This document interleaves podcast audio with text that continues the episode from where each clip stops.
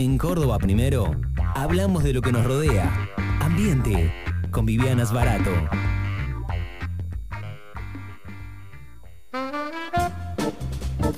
Fuera de aire, antes de arrancar el programa, decíamos con Jorge, mm, más allá del interminable mes de agosto, que lo mencionamos, interminable, hablábamos de lunes con 30 grados, empezó a descender la temperatura, en la Eh, martes, miércoles, eh, eh, ayer de nuevo hacia arriba. calor, Calor.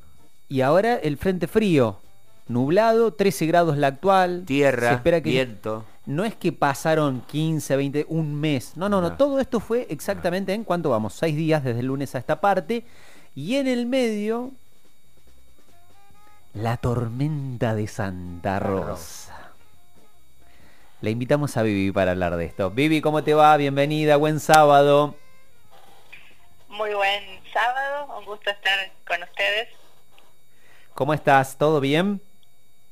¿Todo bien? Est- Eh, eh, ¿estamos en presencia de la tormenta de Santa Rosa? estamos.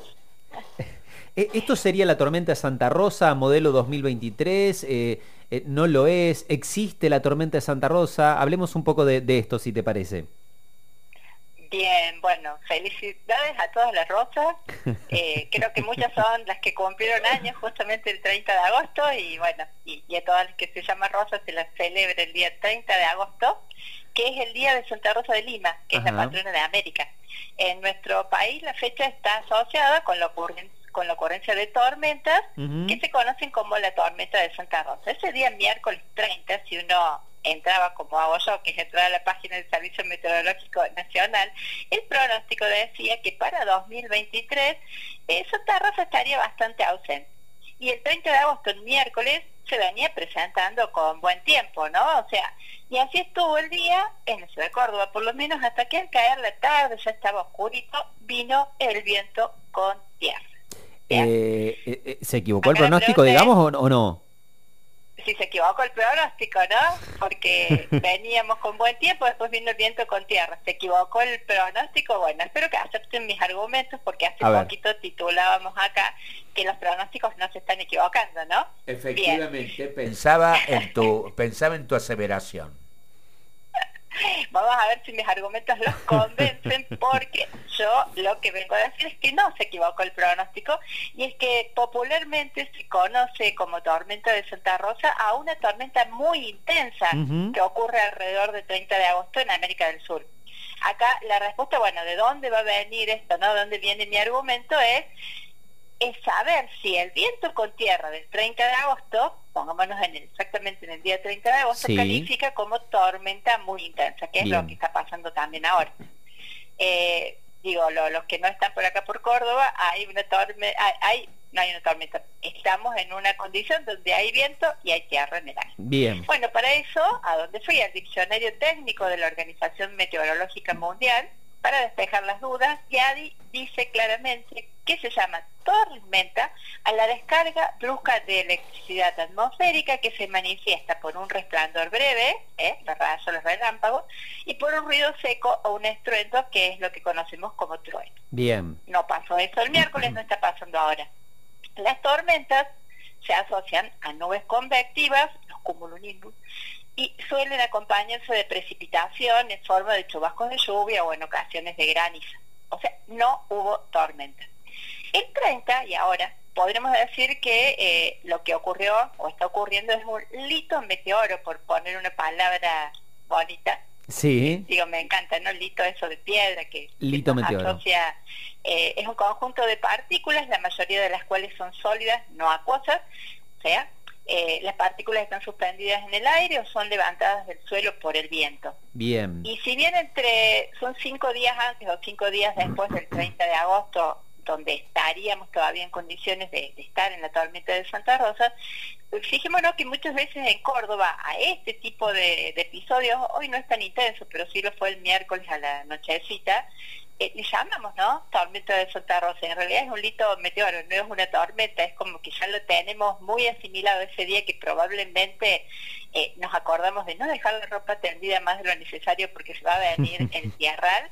Eh, bueno, eh, ese le llamamos así, no es así, es un litro meteoro y ¿qué pasa? Vuela tierra, provoca malestar, son notables los efectos sobre la salud, reducen la visibilidad y una perlita para el miércoles. Se había anunciado por las redes algo astronómico que iba a ocurrir un plenilunio, o sea, la, la luna llena, Sí. azul, la más grande del año, un episodio que por varios años no se iba a repetir y el polvo en suspensión, aunque no es la tormenta de Santa Rosa, impidió disfrutar ese, espectáculo natural. Bueno, ya ubicamos, eh, Vivi, a la tormenta de Santa Rosa en espacio y tiempo. ¿eh? Este, mm, eh, definiste a través de una cuestión bien técnica de qué se trata esto de tormenta, para saber si la hubo o no, por lo menos hasta, hasta el hoy.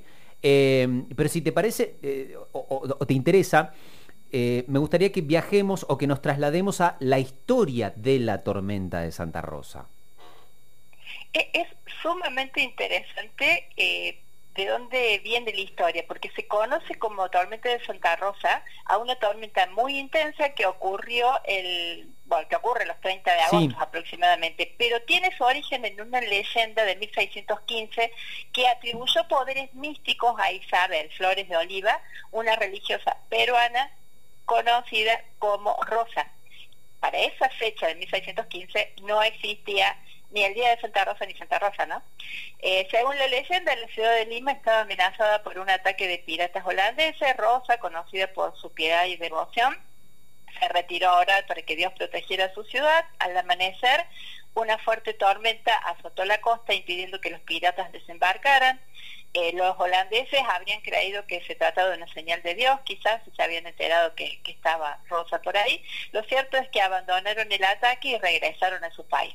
Hay testimonios que dicen que lo que pasó en realidad es que murió su capitán. La tormenta existió, pero además murió su capitán. Eh, y bueno, Eh, también eh, son, son muchas historias, por eso se llama leyenda, porque empiezan a cruzarse estos testimonios.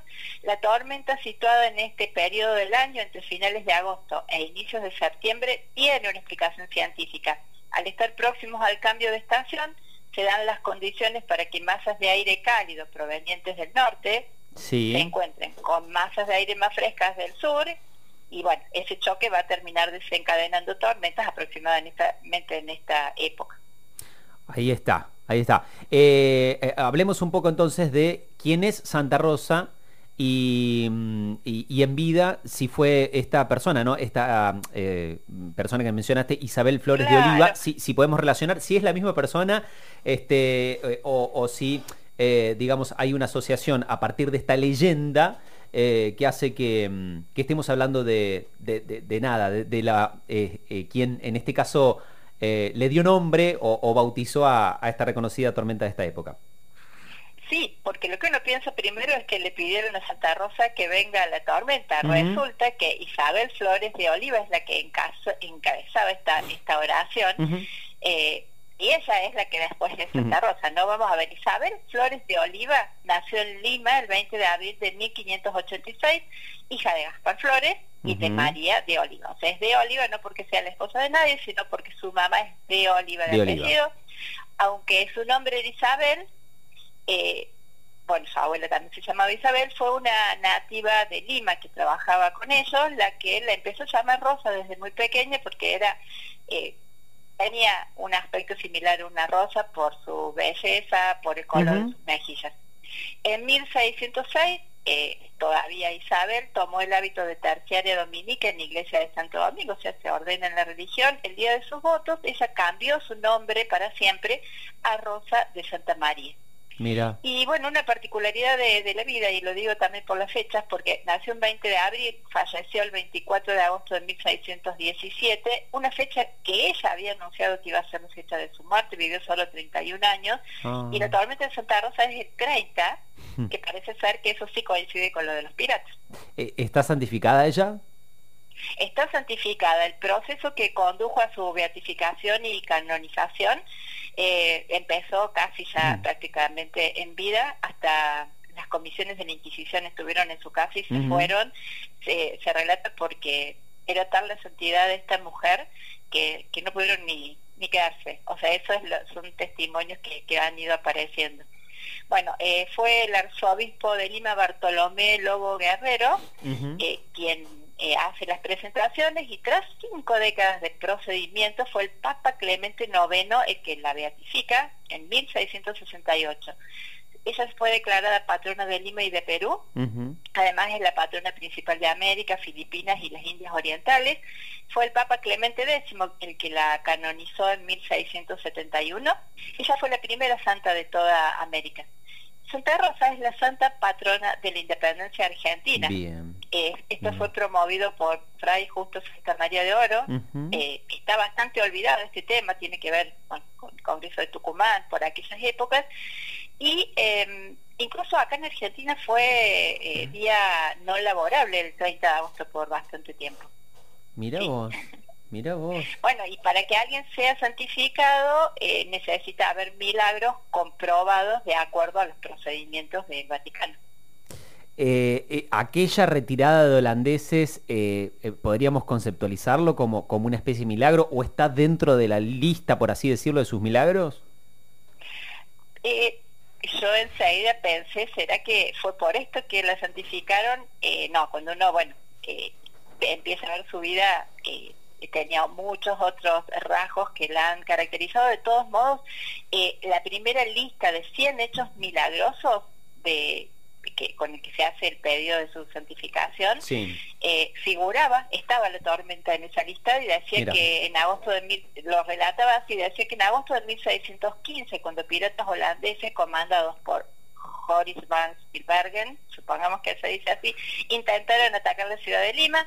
Los ciudadanos desesperados huían de la ciudad con lo poco que podían, pero Rosa, junto con otras mujeres, fue a orar a la iglesia de Nuestra Señora del Rosario. Mientras Rosa oraba, una tempestad, una tormenta, nunca vista se desató sobre las costas de Lima, se hundieron muchos de los barcos piratas y los que sobrevivieron huyeron de la tempestad abandonando la idea de atacar Lima. La ciudad entera le atribuyó a Rosa y a sus oraciones que la ciudad no fuera atacada. Por eso muchas veces su imagen posee un ancla a sus pies, como símbolo de los mm. barcos que huyeron ante sus oraciones. Eh, pero esto no está en la lista final de los nueve milagros verificados, que están asociados todos a, sanación.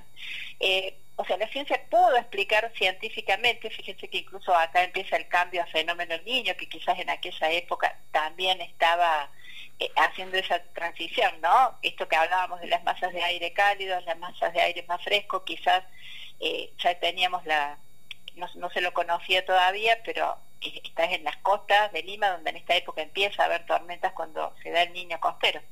Entonces la historia de la tormenta, como pudo explicarse científicamente, no superó los controles de los comités del Vaticano que analizan los casos milagrosos, en particular de, la historia de Isabel todavía, o, de, la ya próxima a ser Santa Rosa en ese momento, y bueno, eh, nuestra santa patrona de la independencia, por decir Argentina, no cuenta la tormenta de Santa Rosa entre los milagros oficiales. Hermosa la historia de Isabel Flores de Oliva, Santa Rosa, la de la tormenta. ¿eh? Vivi, muchas gracias eh, por, por, tu tiempo, por la columna, como siempre, súper interesante. Que tengas una, una hermosa semana y nos encontramos el sábado próximo. Buen fin de semana, ojalá caiga un poquito de lluvia. un gran abrazo.